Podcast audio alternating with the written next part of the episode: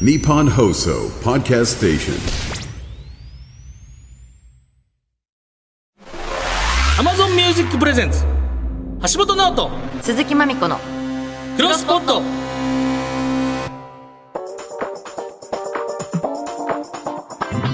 どうも、銀シャリの橋本です。チェルミコの鈴木まみこです大海原のようなポッドキャストの世界をもっと知っていきたい我々二人がまだ知らないあまたのポッドキャストに出会い、ポッドキャストの世界の魅力を世に広めていく番組、クロスポット63回目でございます。はいはい。でうんすけどもやねっ。てますいやー、雪すごかったですね、この前。やばいね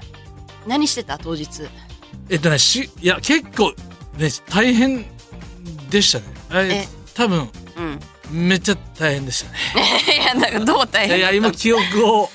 全然思い出さないちょっと待って大丈夫かちょっとその間にちょっとその日 の私何してたっけな、でも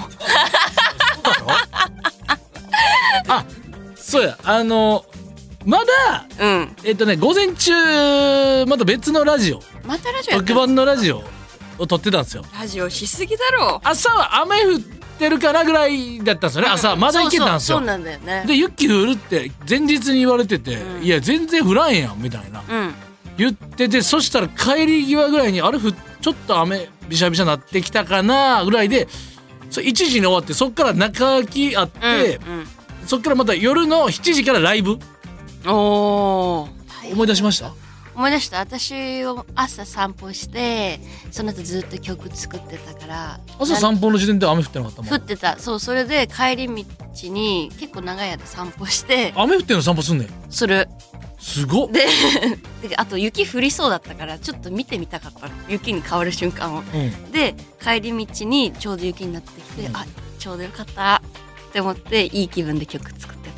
やっぱちょっとあれよねその、うんほんまにすごい名誉なんてすごいこのむちゃくちゃ大変やんた大変流通の方トラックの方も大変やし本当に大変そのスリッピーやし事故も起きたりするしうん交通機関ももうとんでもないことになるから、うんやだなの側面ともう一方でうん普段雪見れない人やから、うやんうんうんっぱ永遠にこの前みんなと喋ってるんですけどやっぱ永遠に雪ってちょっとだけテンション、がわかる休みならばいいのにと思ったそうだね勝手な都合そでのね、日がねうん、よ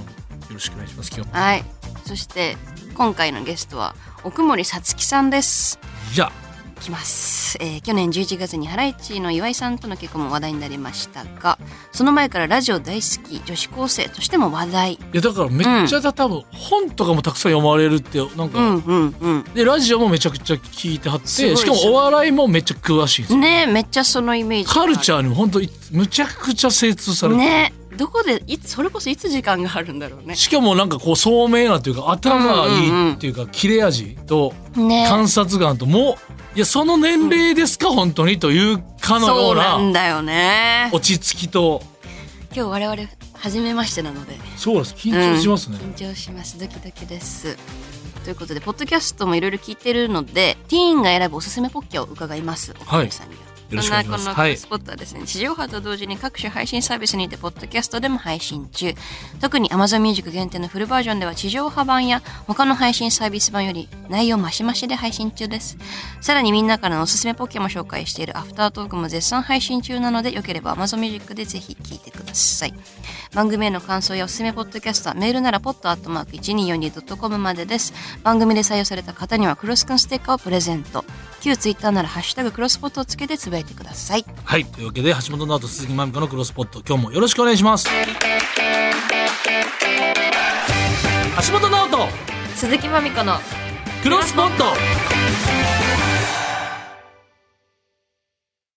Amazon Music Presents 橋本直人鈴木まみこのクロスポットこの時間は Amazon Music がお送りします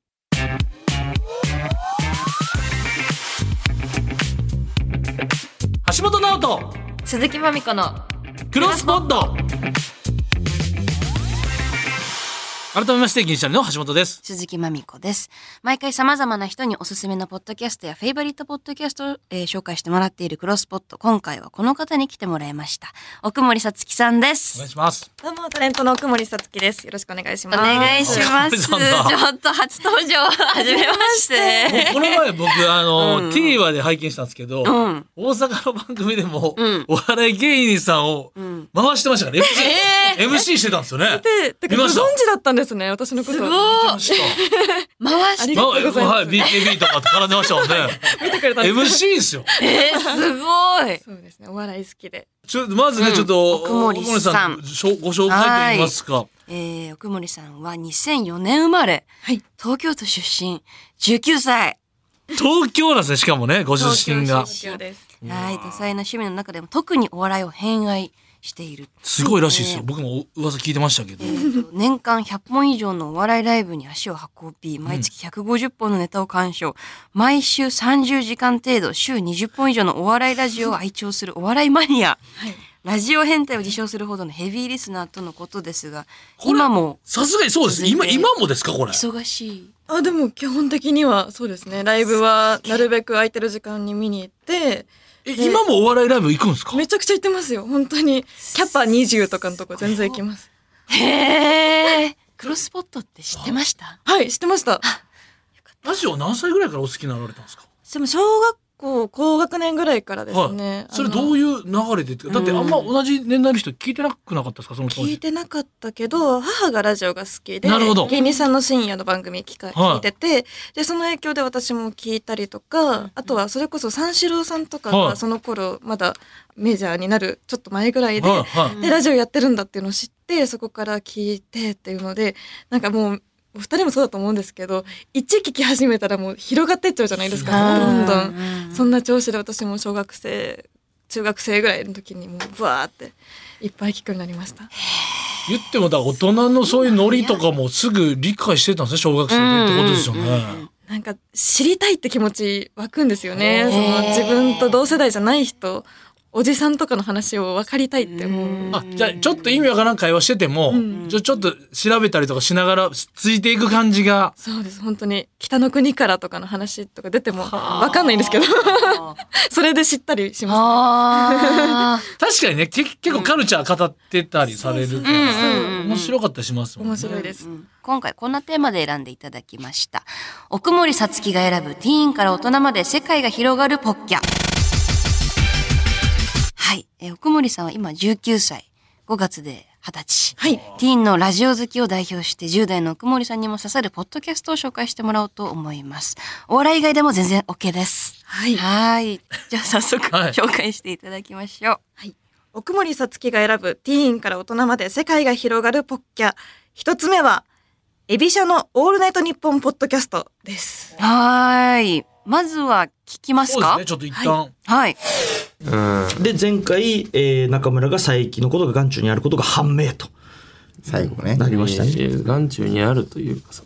眼中にあるとそれお前が眼中に入ってきちゃうだけだよ別にんどういうことお前が近くででっかい顔して座ってるからえでもこっちもやっぱぱえその中村も俺のこと俺の方向いてる時間が結構あることに気づけたからよかったまあね、確かに。同じレベルのもの同士でしかね、争いは生まれないってことあそうそうそうそうそういうことだよなそういうことそういうこと中村もやっぱ バキみたい11回のその前バカ回みたいなカンガルーが戦ってるやつ。あれあっいたやツイートしてた人いたけど 前回やっぱ中村の11回はもう中村の心の底から出たポロッとしたやつが本当だった から眼中にあるっていう一言がね。そうそうそうそう眼中にあるとは一個も言ってねえよね。いやまあそおれ前らが推測で勝手にってことは俺は眼中にあるってことかえでもすいや推測じゃ完全にイコールだったからあれいやす推測だろ逆算しただけ逆算しただけ数学的な話だよな、もうそうだそうから。数学的な話逆算そんしなただ簡単な話じゃねえよ人間関けい係やは簡単な話だったよ前回は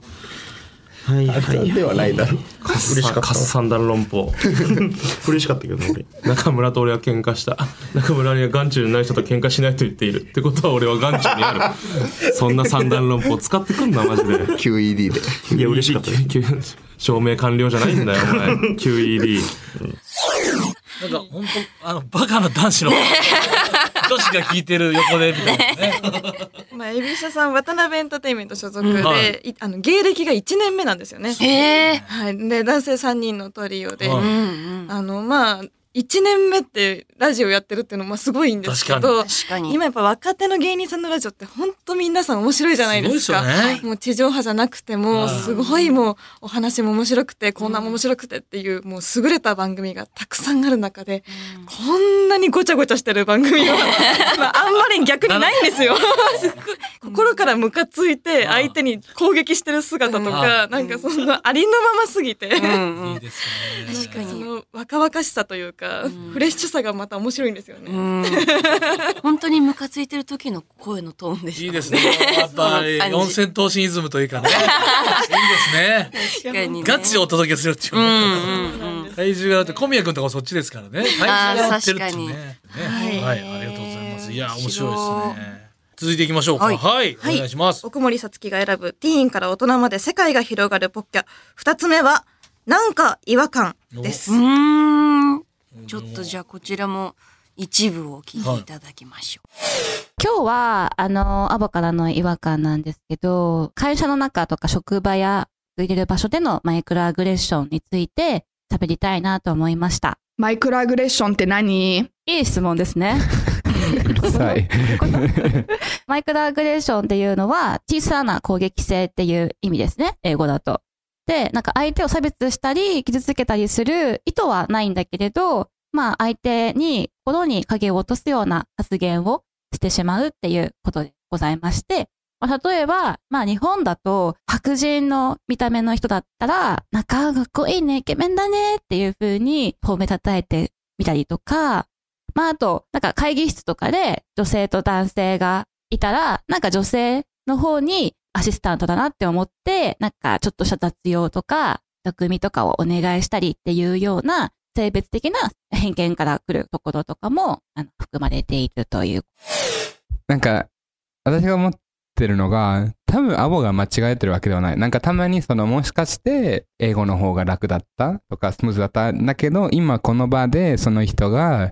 日本語で頑張ってるっていうことを、それをなんかじゃあ英語にした方がいいんじゃないかっていう瞬間で、その人が頑張った分が、なんか認めてないっていうことだから、もしかして一番スムーズじゃないんだけど、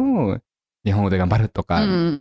まあ一番なんか大事なのがその偏見その自分の見た目その見た目人の見た目と自分が期待してることがつながることつながっているでもその何もつな実は何もつつながってないことを意識したらアンカンシャスバイアスやマイクロアグレッションをしなくなるなと思ういや、この短時間で結う。構めちゃくちゃいいな。考えさせられましたけどね。そうなんですよ。まあ、このジェンダー問題に関する様々なトピック取り上げるっていうので、はいまあ結構社会派というか、うんまああの情報としてもすごいためになるんですけど、あの冒頭でも分かった通り、結構緩いんですよ。それって何みたいな。うんなんか喋ってる感じもすごいフランクだし、あの、真面目な話題はもちろん取り上げるんですけど、結構会話の節々に面白いところとか、なんか率直な意見をぶつけ合う感じがすごい緩くて、うん聞きやすいんですよね。で、なんかジェンダー問題とかっていうとちょっと小難しい、なんはい、か、はい。とっかかりになっちゃうような気するんですけど、ぜ結構いろいろもう幅広い観点から取り扱ってて、例えばファッションとか、うんうんまあ、そういうところから考えたりとかっていうので、なんか毎回全然違うこうアプローチで、で喋ってる人もあのずっと固定じゃないんですよ。えーね、なんかその違和感をその問いかけるその雑誌があって違和感マガジンっていうのがあるんですけど、んその編集部の人がこうか変わる変わるパーソナリティしてるっていう。へーものでなるほど。でなんか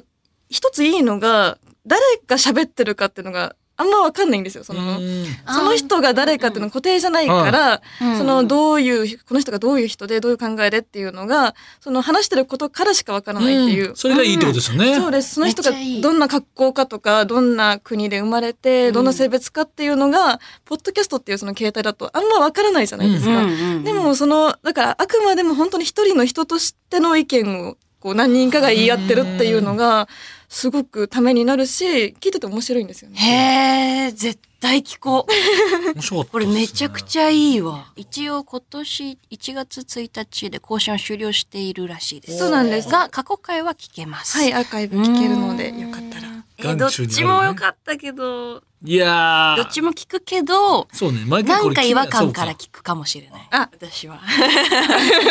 そうね、 うん。確かにねいやいや魅力的だねどっちもねえ2つねご紹介していただきましたけ面れども白かったはいですが、ちょっと実はまだおすすめがあるとのことなので、はいこの続きは Amazon Music 限定のフルバージョンで聞いてもいいでしょうか。はいもちろんですはい。以上、奥森さつきが選ぶティーンから大人まで世界が広がるポッキャでした。